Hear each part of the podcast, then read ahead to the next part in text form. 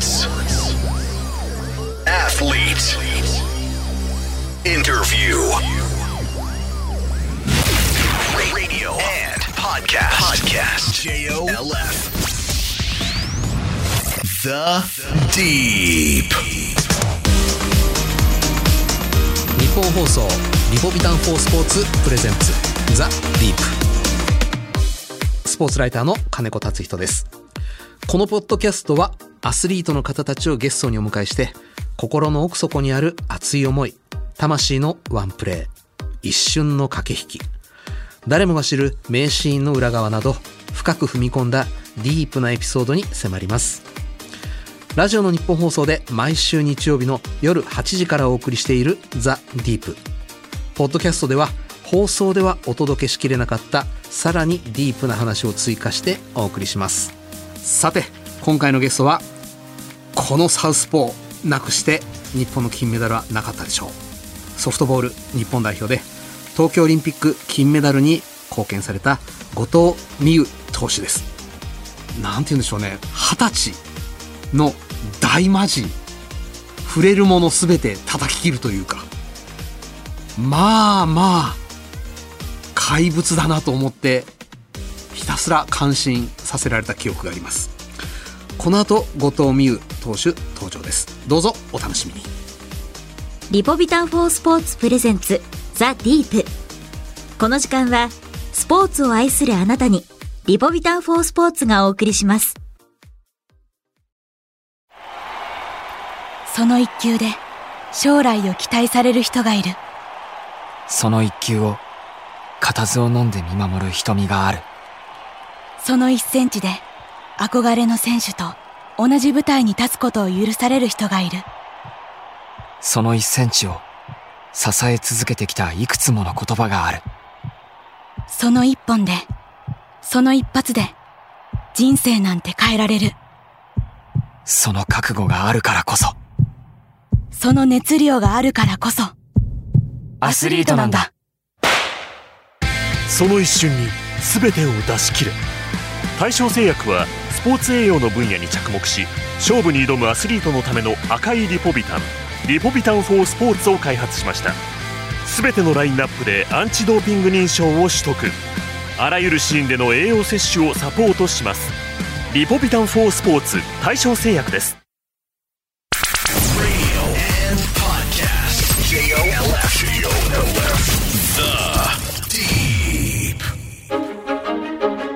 後藤美優投手は2001年生まれ愛知県名古屋市のご出身。小学4年生でソフトボールを始め東海学園高校2年生の時に日本代表のトップ強化指定選手に選ばれ日米対抗に出場。高校卒業後は実業団のトヨタ自動車レッドテリアーズに入団。東京オリンピックにはチーム最年少の20歳で出場。6試合中5試合に救援登板し無失点金メダル獲得に大きく貢献しました The Deep.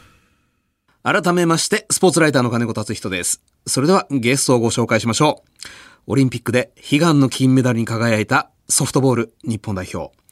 見事な、見事な救援を見せたニューヒロイン、後藤美優投手です。よろしくお願いいたします。よろしくお願いします。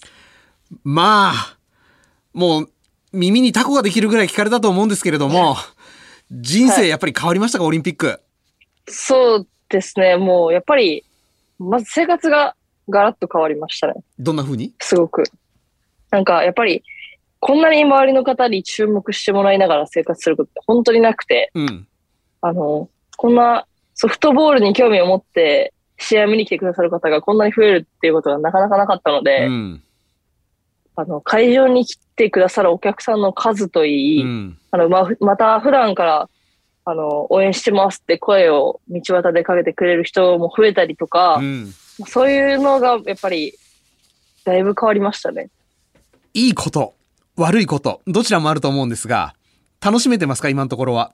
そうですね。まあ、あの、特に、まあ、2021年は、あの、すっごい楽しい1年間になったので、うん。まあ、あの、2022年が逆に不安になるぐらい 楽しかったですね。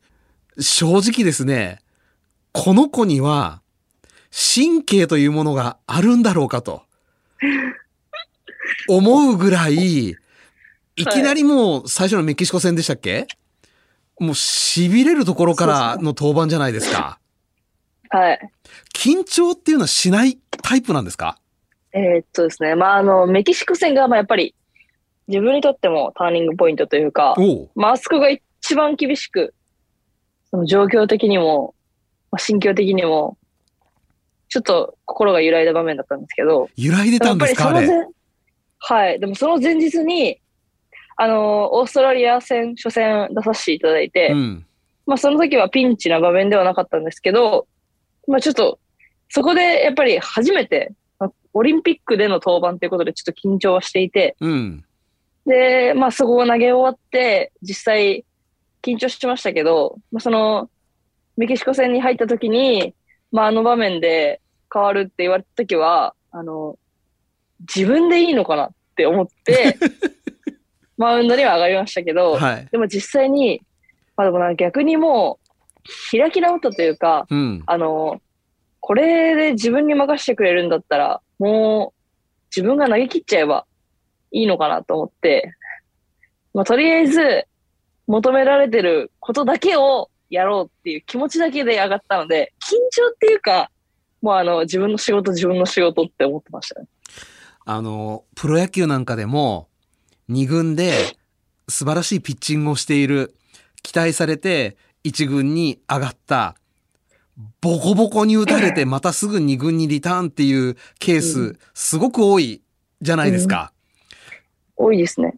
で、後藤さんの年齢を考えたら、まあ、だいぶこう、無茶ぶりというか、この子にねこの状況を託すんかいって僕なんか思っちゃったんですよ。まあでも正直それは自分も思いました。あら。これ、あれ自分に、自分に任せて、これ自分、責任重すぎじゃんって思って、うん。いや、しかもこれ、これ、一回負けたらもう終わりだよって思ってたんですよ。はい。まあ、あの、最後、負けがなしで行ったから最後のアメリカ戦、あの、予選のアメリカ戦で、うん。あれ、負け1個落としても大丈夫でしたけど、はい。まあ、あの、メキシコ戦でも負けて、アメリカ戦でも負けて、多分自分らは3位決定戦の方にいたと思うんですね。うん。なので、まあ、やっぱり本当に、あの、やっぱり一回も落とせないっていう試合の中で、うんあの場面で自分を任すのは正解なのかって思いながら、カットしながらマウンドまでは考えてました。で、マウンドに上がった瞬間に、コロッと変わりましたね。そこがすごいな変えようとして、それとも変わったんですか？変わりましたね。変わった。はい。キャッチャーの顔を見た瞬間？はい。投球練習して、まあ、いざプレーがかかった時に、スッと変わりましたね。そういう経験って過去にもありました？あります、あります。結構あの、まあ、なんていうんですかね。まあ、多分人には、あの、ゾーンっていうものがあると思うんですけど、はい。まあ、究極に集中しきった状態というか、んまあ、それが結構、あの、私は多くて、その時もですけど、まあ、あの、日本リーグとかでもよくあるんですけど、まあ、ちょっと、ちょっと気抜いて、ポンポンってバッターに打たれて、ランナーが溜まって、あ、違うと思って勝手に集中パッて切り替わって、うん。その後抑えれるようになったりとか、っていうのはやっぱり結構ありますね。切り替えはできる人なんだ。できますね。うーん。そのために何か訓練であったりとか、なさったりしてるんですか？切り替えるための。いえ、特に訓練はしてないんですけど、何なんですかね。でもなんか本当にいろんな経験をさせてもらってて、でもやっぱり周りの方に、あの、どうやったらそんなメンタル強くなるのっていつも聞かれるんですけど、やっぱり聞かれますよね。はい。えでも自分自身ではメンタルは強いと思ってなくて、割と自分も、自分自身もネガティブだし、なんか、まあ、結構落ち込みやすいんですけど、何なんですかね、ソフトボールをしてる瞬間だけは、直前までめちゃくちゃネガティブでも、うん。ボール握って、いざ試合出てくださいって言われた瞬間に変わりますね、全部が。いや、そのメンタル持ってたら、すべてのピッチャー、もう阪神のピッチャーにそれを教えてほしいわ。いやー。じゃあ、ちょっと話飛びますけど、決はい。勝戦、はい。6回裏、ランナー、はいノーアウト、ランナー一塁で声かかったじゃないですか。はい。あの時は？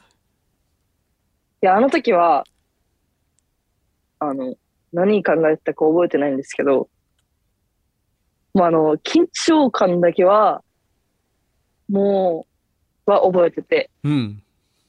もう多分自分目が泳いでたぐらい多分、もうなんかどこを見たらいいか分からなくなるぐらい緊張してたので、全然そうは見えなかったけど。え、でも結構多分テレビを見直したら、とか、試合の映像を見直したら分かると思うんですけど、うんあの、キョロキョロしてるんですよ。自分でも分かったんですけど。あれはキョロキョロなんですか？集中できてない。多分そうですね。あ、なんか、落ち着かなかったです。あ、はい。僕なんかは、この状況で、この子周囲見渡す余裕があるよと思って、また呆れてたんですけど、まあでも、あの、自分でも顔を見たらわかるんですけど、余裕がある時の、その周りの見方と、緊張した時の見方は全然違うんで、あの時は、もう、あの、目だけが泳いでましたね。多分、緊張してなかったら多分、普通に全然見る余裕があるんで、顔も動かして見てると思うんですけど、多分、目だけキョロキョロ言ってたんで、うわ、これはまたちょっと改めて映像を見返したくなりますね。結構なんか、あの、目が泳いでましたね。自分でも恥ずかしかったですけど。で、撃たれるわけですよね、一人目。はい。パニック込み上げてきませんか？そこまで緊張してて。いや、込み上げましたね。込み上げたの？いや、あ、これやばい。と思いました。初めて激ヤバですオリンピよ。ックの中で、あの、なんか、あの、満塁とかになっても大丈夫だし、うん二三塁とかの場面でも大丈夫だったのに、初めてランナー、まあ、ランナー一塁の状態で変わって、一、二塁になって、初めて、これはやばいって思いました。わ、ちょっとなんかネガティブモードに落ちるギリギリのところにいる感じですよ。そうです。それが試合の中で出たのが、ちょっとまあ、特にダメでしたね。うーん。で、まあちょっと伝説的なプレーがその後生まれるわけですけれど、打たれた瞬間は？あもう終わるって思いました。うわ投げた瞬間、投げた瞬間にー。、うん。あ、ダメだ。あ、ダメ、高いと思って、うん。って思ってたら、もう終わってましたよ、プレーが。投げた瞬間もうやばいっていう予感は走ったんだ。はい。大体基本投げた瞬間に全部わかるんですよ。あの、打たれるときは。うん。やっぱり球が高いとか、コースが甘いとかで、打たれるのが大体決まってるんで、うん。まあその時も投げた瞬間に、あ、これはダメだと思って、あ投げました。これダメだと思って、なんかもう頭の中で駒送りが起こりそうなんですけれども、当たらないでくれ、当たらないでくれ、打たないでくれ、打たないでくれ、うわ、打たれた振り返る。え？思ってましたね。いや、まあでもそんな感じです。あの、スローモーションですね、やっぱり。やっぱり。あの、めっちゃスローモーションに見えます。じゃあ、捉えられた瞬間はもう、やられた感なわけですね。はい。えー捉えられてからは、秒すぎて分かんなかったです。何が。捉えられるまでがスローモーションで、もう、捉えられてからは、もう、秒で何が起こったか分かんなくて。何が起こったかわからないのにアウトが2つ増えた。はい。何が起こったのかを悟ったのはどのし瞬間ですか？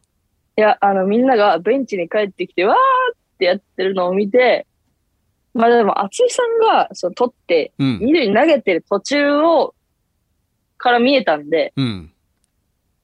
あれこれ、もしかして、ゲッツーなのかなって思いながら見て、セカンドの市口さんが取って、みんながわーって帰ってきてる時に、うわ、これゲッツーだと思って、ほっとしましたね。ほっとですか？あもうほっとしました。マジでほっとしました。人生で歩味わった最大のほじゃないですか？いや、まあ本当にもうそうです。もう本当に、あれが今までの自分の人生の中で一番のヒヤヒヤでしたね。一番のヒヤヒヤ。いや、でも本当に打球のコース、あと数センチずれていたら、サードを破られてますもんね。はい。だし、負けてましたね。まあ、これ、みんなの夢潰しちゃうって思いました、一瞬。恐ろしい。それが怖いんですよ。なんで今までの、その、最初の5試合と同じように投げれないんだって思いながら投げてましたけど、ちょっと堂々とした感じはやっぱり欠けてましたね。ベンチに戻って腰下ろした時って、どんな気持ちだったんですか？さあ次ですか？それとも安堵ですか？いや、もう安堵ですね。次とかはなかったです。もう、もう、とりあえずほっとして、うん。あの、正直、もう、体震えて、涙が出るんじゃないかってぐらい、もう震えましたね。やば、怖って思いました。試合中に涙が出そうになったことってありますか？それまで。あ、あります、あります。あれ、あるはあります。どんな時？まあでも、なんか自分、もう最後の終盤になって、すっごいいい試合してて、自分のホームラン一本で負けちゃいそうとか、あの、勝てそうなチームに自分が嫉妬して、あ、もう空気がダメだっていう時とかは、ブワってなりそうになりますね。涙が出そうになりますけど、うんまあもちろん試合中なんで、あんま泣けないですけど、でも大体、まあなんか雰囲気ってやっぱ分かっちゃうじゃないですか。はいそういうのは。なんで、うわ、チームに申し訳ないことをしたなって思いながら、ちょっと一人で後悔してますね、よく。東京オリンピックの期間中、涙を流されたことはありましたか？優勝した時くらいですね。金メダル取った時くらいですね。その時はやっぱりブワッと。いやー、あの時はもう、なんか感動しましたね。あの、やっぱり、オリンピックとかって本当にあの、勝った瞬間のシーンって大体もう一生残るじゃないですか。はい。で、まあだから、私たちはソフトボール競技がずっと13年越しにこうやってオリンピックがあって、で、あの、あの、最後のシーン、オリンピック、北京の時の最後のシーンもずっと残ってて、うん。そうやってみんなが喜ぶ姿も残ってる中で、そう最後のシーンを見た時は、あこれ一生残るやつじゃんって思いながら、う んもうボロボロでした。楽しかったですか？オリンピックは。いや、めちゃくちゃ楽しかったです。なんか、あの、いい経験も悪い経験も全部できてう、ん。楽しいなとも思えたし、怖いなとも思えたんでう、ん。すごい自分にとってはプラスでしかなかったです。ただ今回のオリンピック、大観衆の前でプレーということは残念ながらできなかったじゃないですか。そのことについてはいかがですか？実際自分は大観衆の中でプレーをしたことが、まあ、ちゃんとはないというか、うんまあ一応いちょろっとはあるんですけど、まあその、めちゃくちゃ投げたわけでもないし、ああやって試合を通して全部投げたとかではないので、うん。まあ、緊張感があまりわからないままで今生きてますけど、うん。まあ実際、まだまだ今後、世界選手権だったり、まあアジア競技大会とかがある中で、多分絶対もちろん観客がめちゃくちゃ入ると思うんですよ。うん。まあ自分自身が正直観客が多くて体感したのが、アンダー19の世界選手権だったので、うん。その時はアメリカ行ったんですけど、アーバインでやって、まあそのやっぱ現地のお客さんがすごいいて、っていう感じでやりましたけど、うん。まあでも正直多分、本当にオリンピックがあれが無観客じゃなくて有観客だったら、あんなの比べ物にならないんだろうなって思って、うん。私、まあ、横浜スタジアムわざわざ3階まで立てるぐらいなんで、はい相当人入ってたんだろうなと思って、本当に。それをやっぱグラウンドで実際にこう周りを見渡しながら、思いながらは投げましたけど、うん。やっぱ人がいるかいないかでだいぶ違いますし、うん。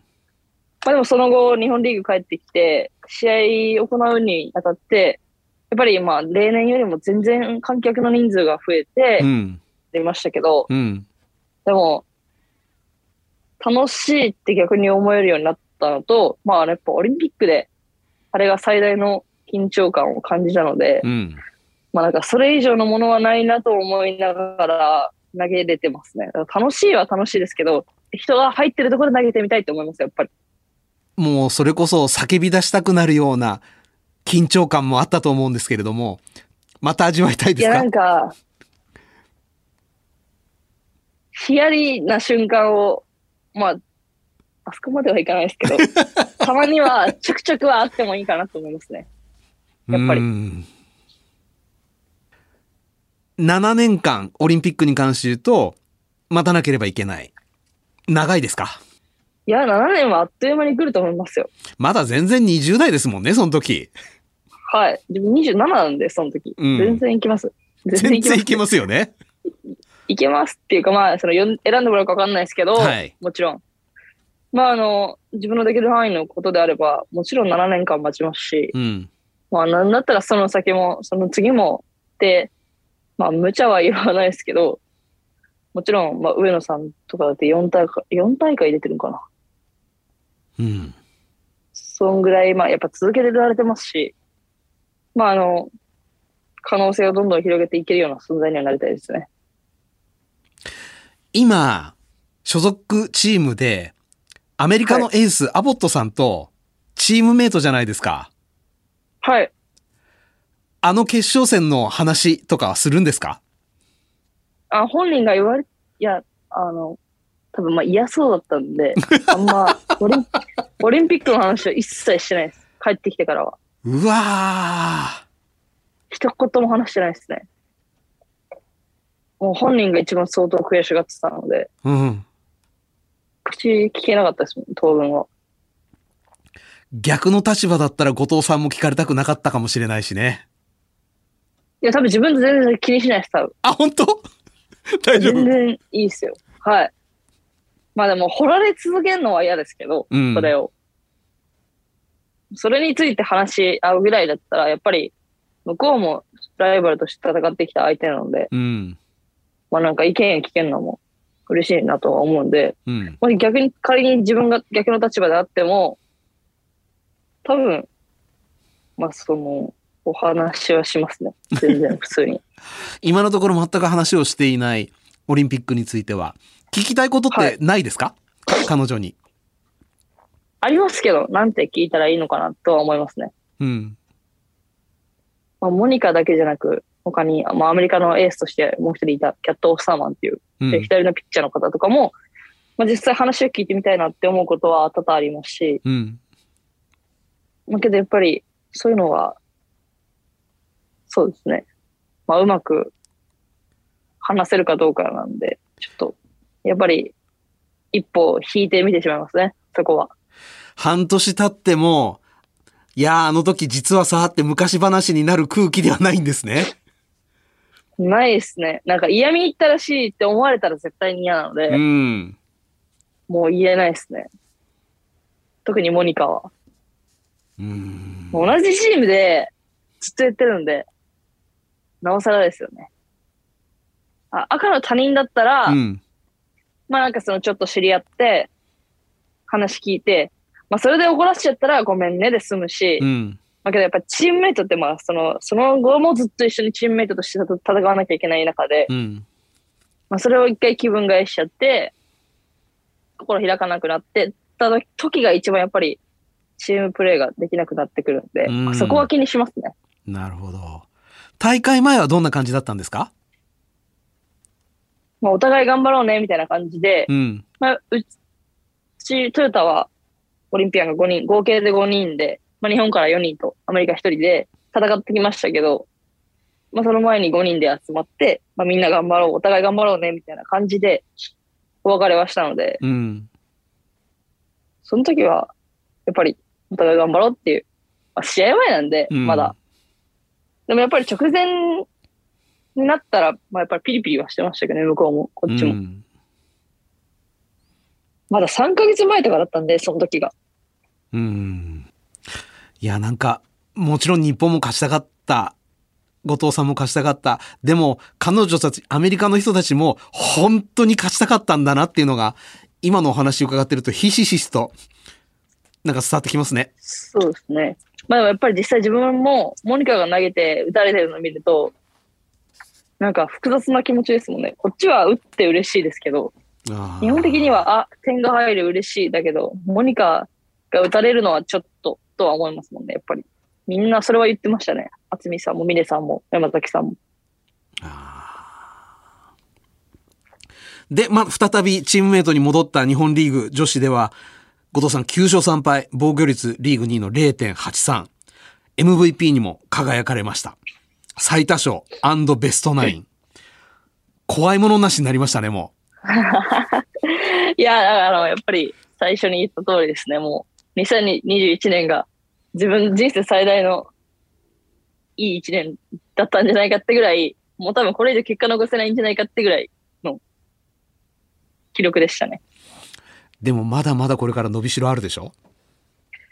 あるとは思ってます、実際に。まあ今、今年、あ、2000、ん？去年か、2021年は3冠っていう形で終わりましたけど、うん。まあ実際、ピッチャーは4冠がマックスなので、うん4冠は取っときたいなと思いますね。ちゃんと次の目標もあるわけですね、もはい。まあ、防御率が今年2位だったんで、まあ、うんもし1位だったら4冠取れてましたけど、う。うん。2位で終わっちゃったんで、まあ、次は1位取ろうかなと思いますね。今、ソフトボール界にとどまらず、ライバルというか、意識なさってる人はいますか？ソフトボール界に、ソフトボール競技とかも関係なしですか？もうソフトボールの中でもいいですし、他のスポーツ、他のジャンル。で、気になってる人ですか、はい。野球ですね。の大谷くんですね、私は。怪物目指しますか？目指したいですね。怪物って言われるようになりたいです、早く。怪物になりたい。なりたいです。もうなんか、あ、あそこまで周りの人から認めてもらえるってことなかなかないなって思いますし、うん。楽しいんだろうな、あそこまで行ったら楽しいんだろうなと思います、余計に。ちなみに後藤さん、打つ方の自信は？はないですけど、あの、多分今シーズンから打席に立つ予定にはしてるので、うん。まあ、あの、今の目標は、まあもちろん二刀流っていう名を広めれればなとは思いながら練習はしてますけど、もちろんまあ主はピッチャーなんで、うん。別にバッティングが無理ならもうピッチャー一本で絞ればいいしとは思ってますけど、高校時代とかはどうだったんですか？まあ、一応ずっと打席には立たせてもらってて、まああの、高校で4番は打たさせてもらってましたけど、あら。ちゃんとじゃあ打つ方も。一応そうですね。やってはいます。タイプとしてはどんなバッターだったんですか？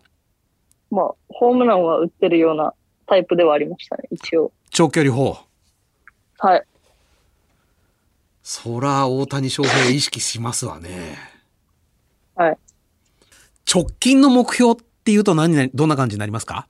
とりあえずやっぱり来今シーズン、2022年 ,2 年のシーズンが始まると同時に、うん。まあやっぱり、まああの、いろんな経験ができるというか、まあババッティングも始めるので、まあなんか、ちょろっとでも、まあその、やって3年越しぐらいにやるんで、うんまあやってすぐに結果残せって言われると無理だと思うんで、うん。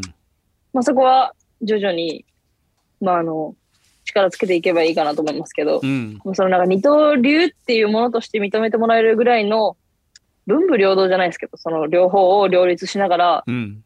その二刀流をやっていけたらなとは思ってます。今シーズンの開幕戦3月28日、ビッグカメラ高崎対トヨタ自動車。ということで、上野さんとの直接対決がいきなり開幕戦でやってきます。いや、上野さんは投げるんかなっては思いますけど、どうですかね？わかんないですけど、まあでも自分自身もまだ投げるかはわかんないんで、うんもちろん投げたいっていう気持ちもありますし、うん。まあ、自分は入社してから自分が投げてビッグカメラに勝ったことが一度もないので、あれ？そうなんだ。ほぼ投げてるんですけど、自分入社してほぼ投げてますけど、勝ったことがないんですよ、ビッグカメラに。負けてるんですね、全部。だから、一回ぐらい勝ちたいですね。やっぱり。最初に勝つのが多分でも一番大変でしょうからね。そうですよ。勝つのが一番難しいです、最初に。うーん。The Deep. ちなみに後藤さん、あの、ちょっと、リスナーの方からですね、はい。質問のメールも届いてまして、ちょっとご紹介させていただきますね。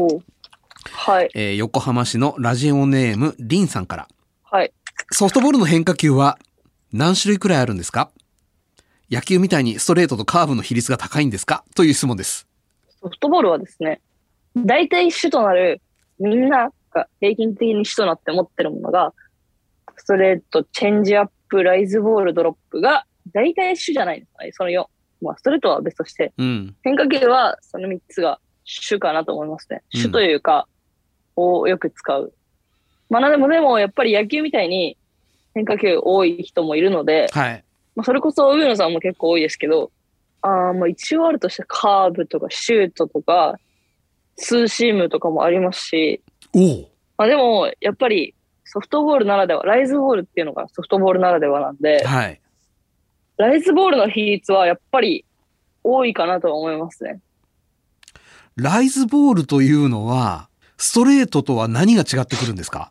打者の手元で浮き上がるようなボールというか、はい。物理的にでもそれなかなかありえないことじゃないですか？ありえないですね。だからさ下から、ウィンドミルだからできることだなとは思いますね。握りとかも違う？違いますね。はい。違います。同じ握り方で他の球種、そのライズボールの握り方で他の球種投げる人とかもいますし、なんかやっぱ人それぞれですね、握り方とかは。指先で野球なんかですと、こう、切るように投げるっていう方多いじゃないですか。はい。ソフトボールの場合はどうなんですか？まあなんか球種によってだいぶ変わりますね。それは。は。切って投げるものもあれば、うん。ギリギリまで掴み込んで、握りつぶすような感じで投げるのもあれば。それはソフトボールでもチェンジアップになるんですか？プ。あ、チェンジアップになりますね。うん。ライズは切る？切らない？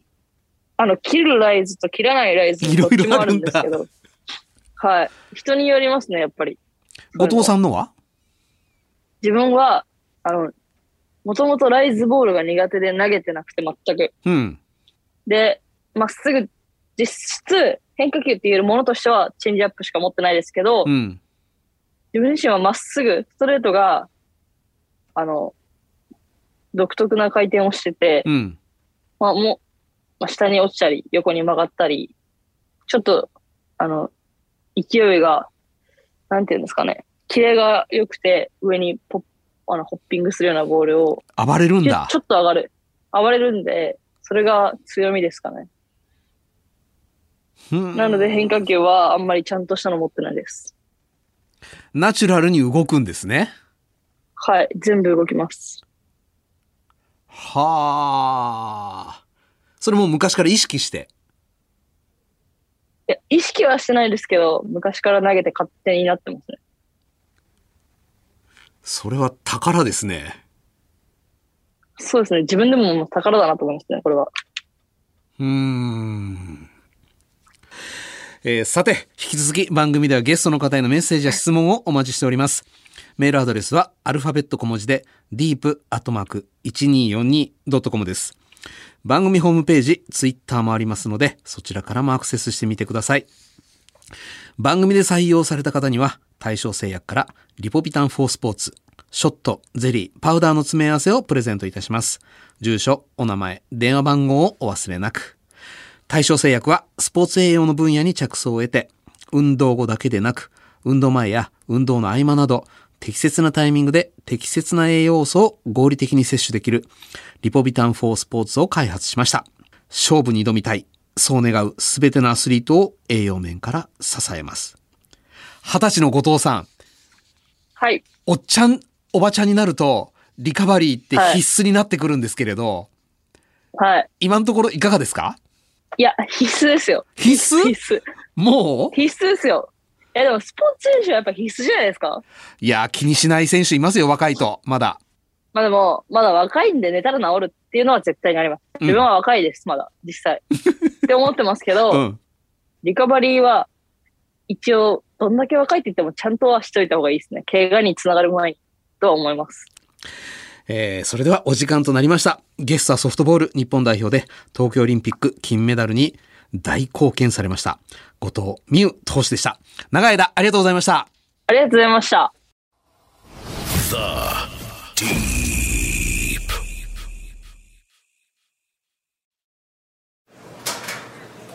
先輩今日の練習きつそうっすね試合前だしな今度の試合勝てますかね？勝てるかじゃない勝つんだよ。気合十分っすね。当たり前だろ。今飲んだ赤い缶のドリンク何ですか？スポーツ用のリポビタンショット4スポーツってやつ。よく飲んでますよねそれ。いいんだよこれ。本当ですか？一本飲む？いただきます。栄養もいろいろ入ってるんだよ。栄養がないと全力で戦えないっすもんね。よし来週絶対勝つぞなんか気合入ってきました。全力でスポーツに取り組むあなたに。カフェインベータアラニンビタミン B1B2B6 を配合した赤い缶のスポーツ用リポビタン。大正製薬のリポビタンショット4スポーツ。清涼飲料水です。Radio